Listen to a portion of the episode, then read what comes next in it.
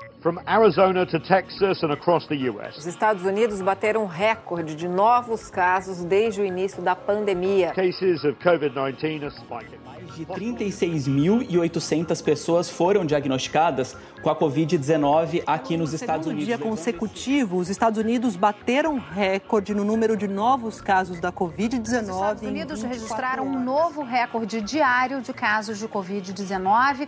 Foram mais de 45 mil novas infecções em 24 horas. Mais de 2 milhões e meio de infectados. Cerca de 125 mil mortos. Ou um quarto dos números do novo coronavírus no mundo. Depois de um pico em abril, os Estados Unidos esperavam repetir a trajetória descendente e contínua vista em outros países. Mas o quadro agora é de franca expansão da pandemia. As mortes pela Covid-19 no mundo passaram de 500 mil e os casos confirmados chegaram a 10 milhões. A situação nos Estados Unidos, o país mais afetado pela doença, é cada vez mais preocupante. Em meados de maio, dois meses depois de o vírus ter colocado boa parte dos americanos em quarentena, todos os 50 estados já tinham iniciado a retomada de suas atividades na contramão da ciência. Em alguns locais, infelizmente, houve uma grande aglomeração de pessoas caminhando em parques, em calçadões, nas praias. O epidemiologista que lidera a equipe do governo contra a Covid, Anthony Fauci, disse que o país está passando por uma onda perturbadora de infecções porque os estados reabriram rápido demais e sem planos adequados para testar e rastrear os contatos dos infectados. E ao contrário do que o presidente sugeriu, eles vão aumentar os testes no país.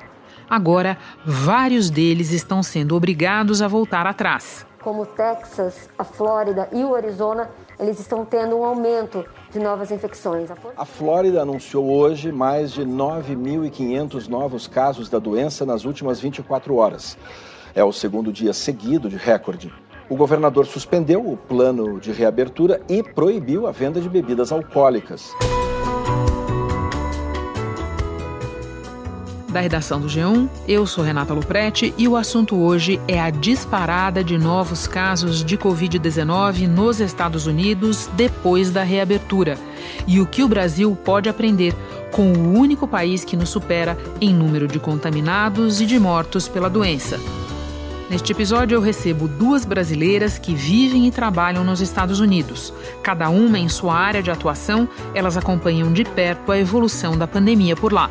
Márcia Castro, chefe do Departamento de Saúde Global e População da Universidade de Harvard, e Carolina Cimente, correspondente da Globo em Nova York. Terça-feira, 30 de junho. Carol, os Estados Unidos vêm batendo sucessivos recordes no registro diário de novos casos de Covid-19.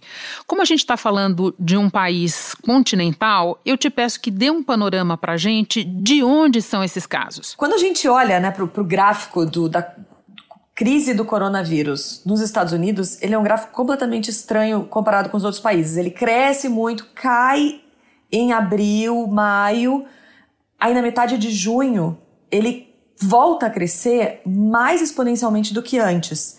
Em 32 estados americanos, os casos estão aumentando atualmente. Só em 14 estados, o número de casos está estável e em só 7 estados dos 50, eles estão diminuindo.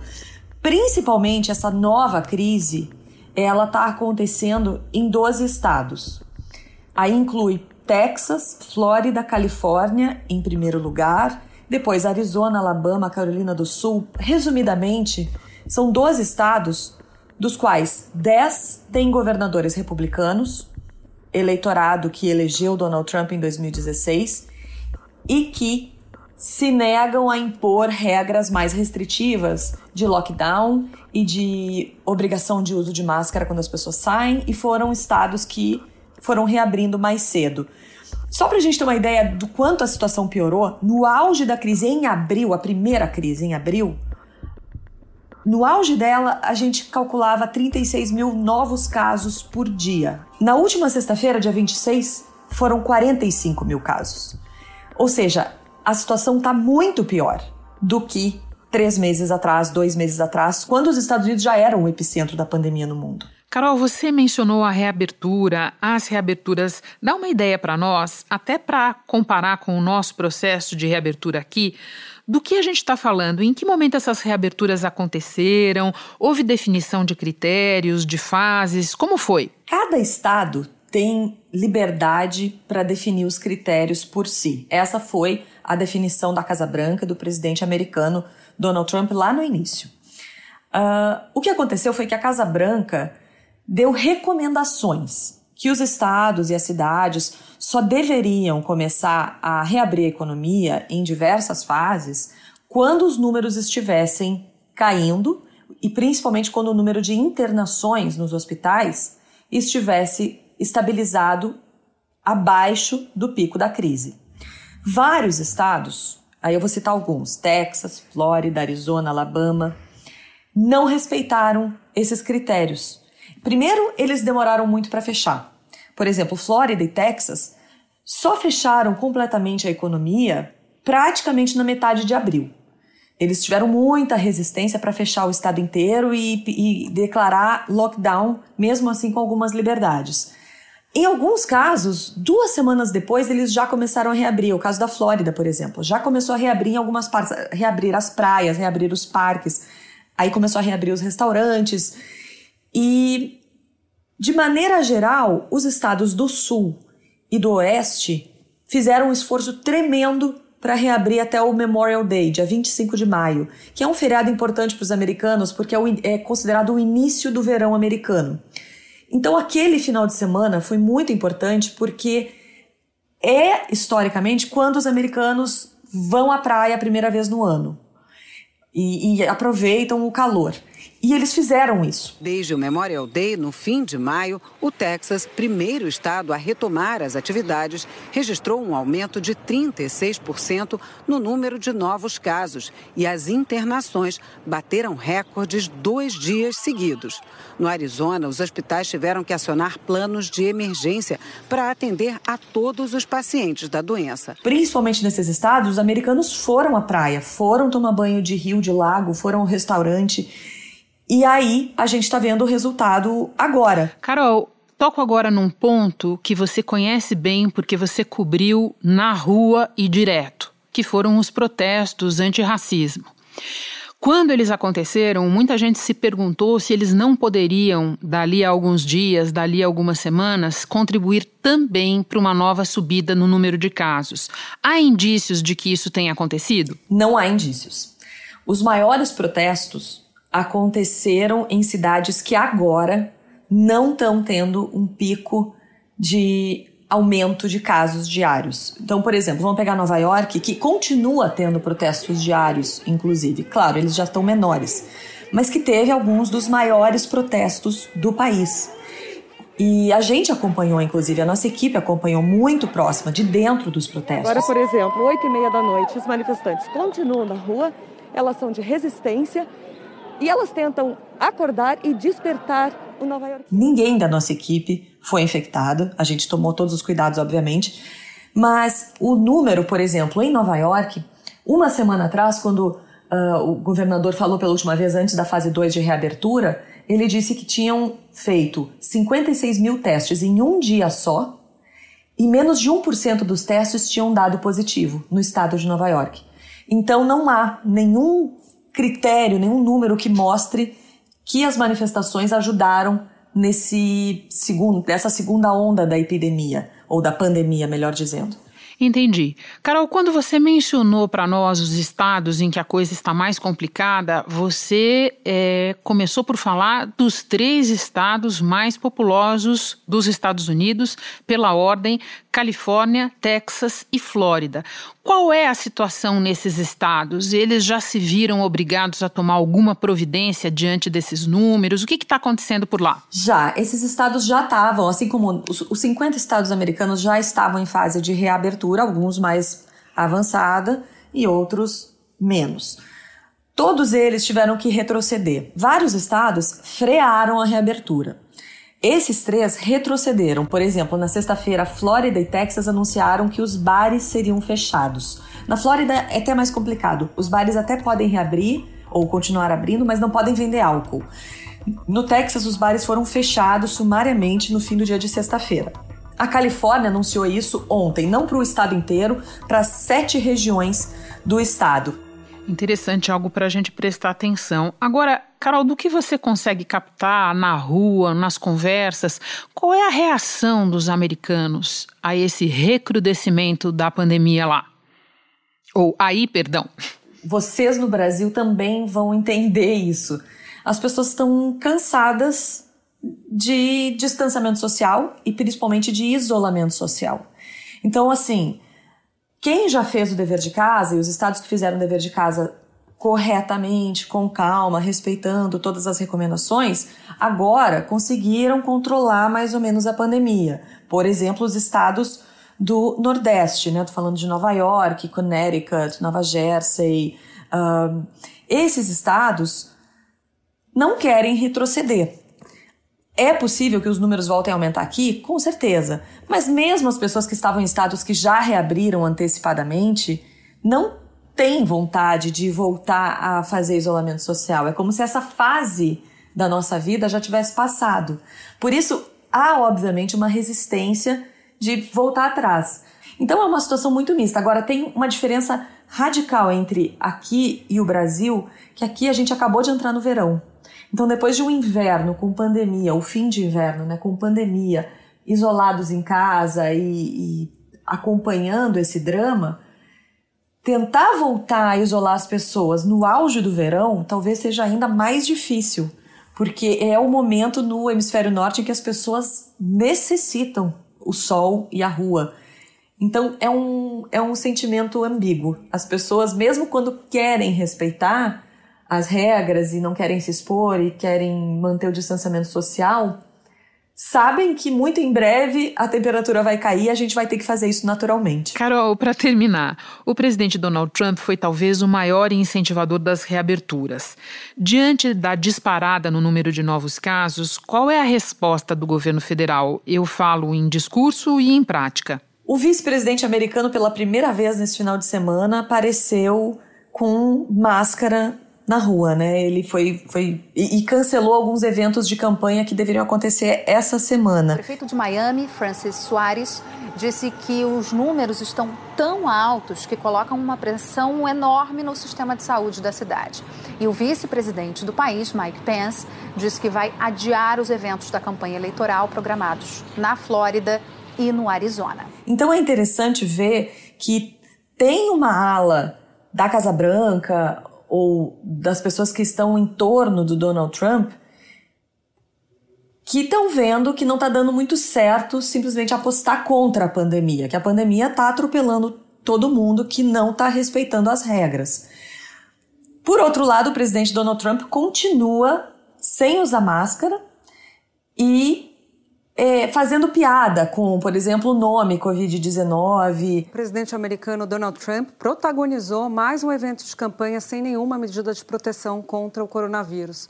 Dessa vez foi, o comício, foi um comício no Arizona, um dos estados onde o número de casos da Covid-19 disparou nas últimas semanas. Ele continua usando a politização da pandemia ou da política contra o vírus, contra a pandemia, para animar a base eleitoral dele. A pandemia acaba forçando alguns políticos que estão mais próximos do eleitor, onde a crise está difícil, a mudar um pouco o discurso.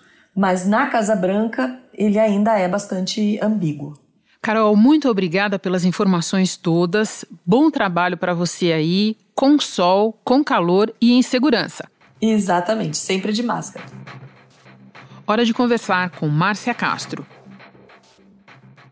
Márcia, depois de atingir um pico em abril, os Estados Unidos tinham a expectativa de mais ou menos repetir, por exemplo, a curva de países da Europa, ou seja, descer bastante de patamar e em algum momento estabilizar. E daí duas coisas aconteceram. Primeiro, a queda nunca chegou ao patamar desses países. E depois a curva americana começou a subir novamente e agora está subindo de maneira acelerada.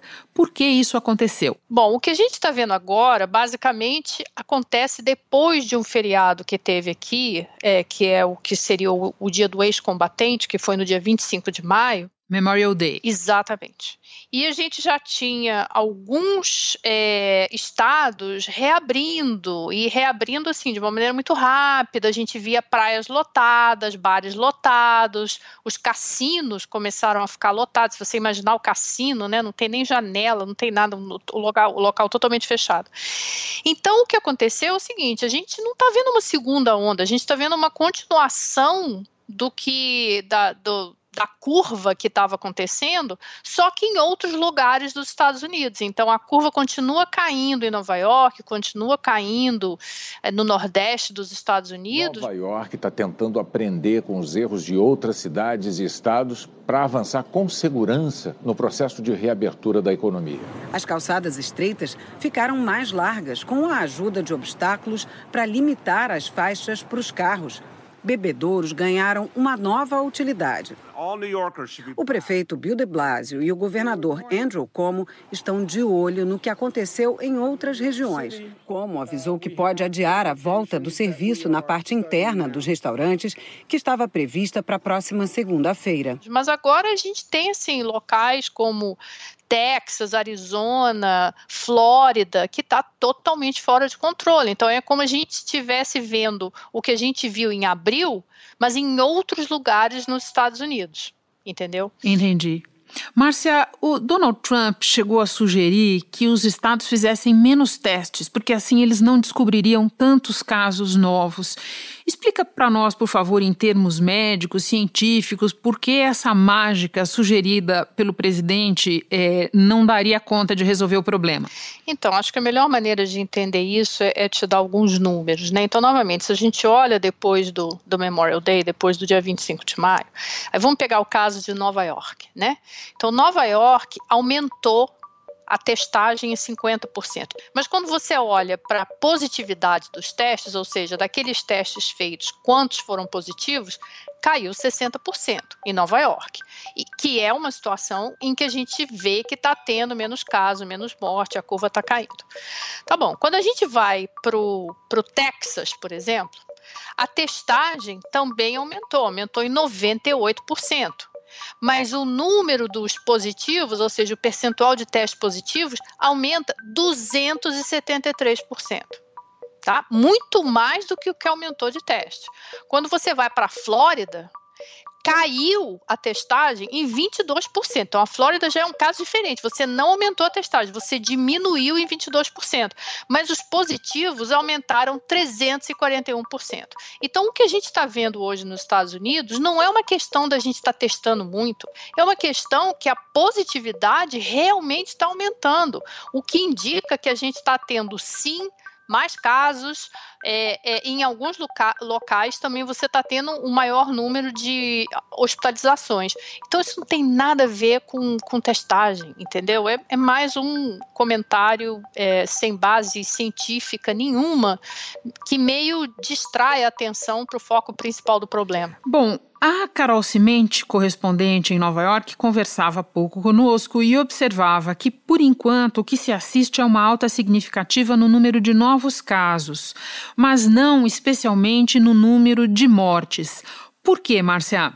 Então, o que a gente está vendo, na verdade, é, é uma mudança na demografia a, da, da epidemia, né, do que está acontecendo agora. Os jovens, né, basicamente, você tem uma população muito grande abaixo de 30 anos, que era prioritariamente quem estava se concentrando nas praias, nos bares. Então, a gente vê uma mudança na demografia, no padrão demográfico de tem, quem está ficando doente, que são é, é, adultos, é, jovens, jovens adultos que estão doentes, podem é, tem uma demanda por hospitalização, mas não estão morrendo tanto. Por quê? Porque a gente sabe que o risco de mortalidade é muito maior em quem tem comorbidades. E esses jovens não necessariamente têm a comorbidade. Então, o que a gente vê é que a gente tem, é, e até se você pegar o padrão de hospitalização, é, em lugares como Texas, por exemplo, quase metade das hospitalizações são pessoas com menos de 50 anos.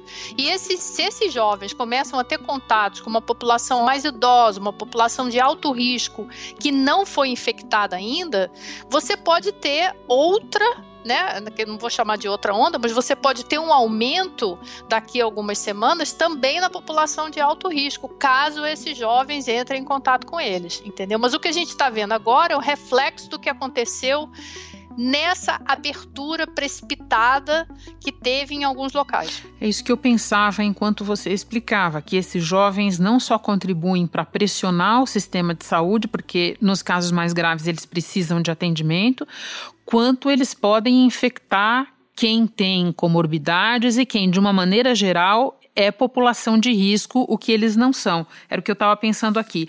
Agora, Márcia, nós estamos assistindo vários estados interrompendo, né, parando ou mesmo recuando nos seus planos de reabertura. O que mais precisa ser feito? Do ponto de vista epidemiológico para interromper essa trajetória da curva americana? Nada é perfeito nessa altura do campeonato, mas tem coisas que funcionam. Por exemplo, o uso de máscara deveria ser obrigatório, obrigatório mesmo, de você ter que pagar uma multa se você não usar. Alguns desses estados são estados tradicionalmente republicanos, então é muito difícil que isso acabe sendo implementado.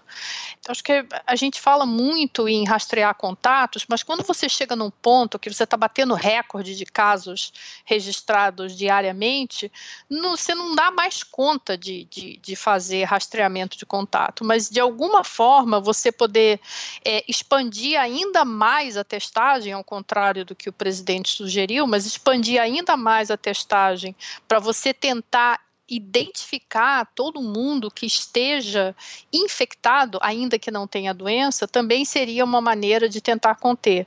E com certeza, né, quer dizer, fechar, né, né essa coisa de ir para a praia e Miami, apesar de da gente ter um feriado vindo agora, que é o 4 de julho, Miami está dizendo que vai fechar as praias, fechar os bares, não abrir os cassinos, isso é absolutamente fundamental, quer dizer, se, se, se eles não voltarem atrás nessas medidas, impuserem o uso da máscara e tentar expandir ainda mais a testagem, aí a gente vai ficar vendo esses números muito grandes batendo recorde ainda por algum tempo. Marci, por fim eu peço a tua ajuda para enxergar nessa situação o que pode servir de alerta para o Brasil. O que nós aqui deveríamos aprender a partir do exemplo ou, se quiser, do contra-exemplo americano. Não é à toa que os dois estão liderando né, o, o, o ranking de casos e de mortes.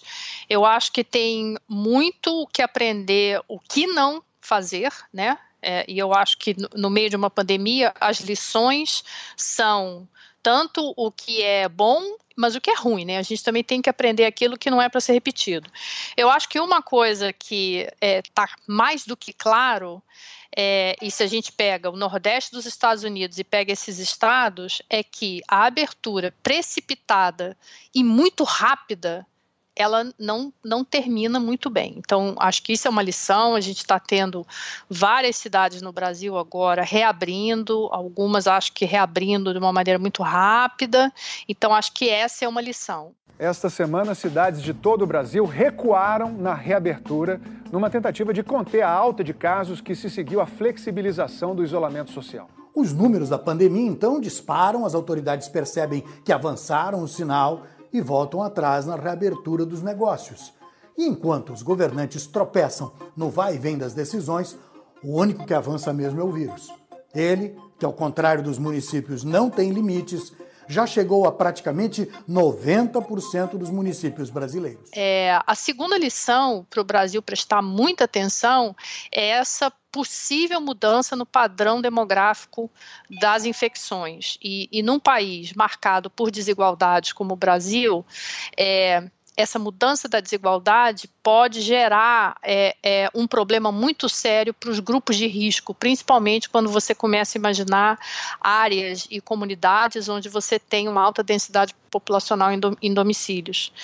Eu acho que expandir a testagem seria ótimo, né? Quer dizer, o Brasil ainda está devendo muito. Então, assim, acho que os Estados Unidos aprendeu essa lição e é por isso que eles estão expandindo a testagem, apesar dos comentários do presidente. Então, o Brasil ainda está devendo um pouco nisso.